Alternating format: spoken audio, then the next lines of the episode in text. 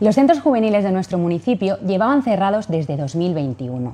El próximo 1 de marzo se reabrirán todos ellos con una programación estable para ofrecer a los jóvenes de nuestro municipio una alternativa de ocio. Además, seguimos escuchando sus reivindicaciones y sus necesidades y seguiremos complementando tanto el ocio como su formación porque los jóvenes son una prioridad para el Gobierno municipal.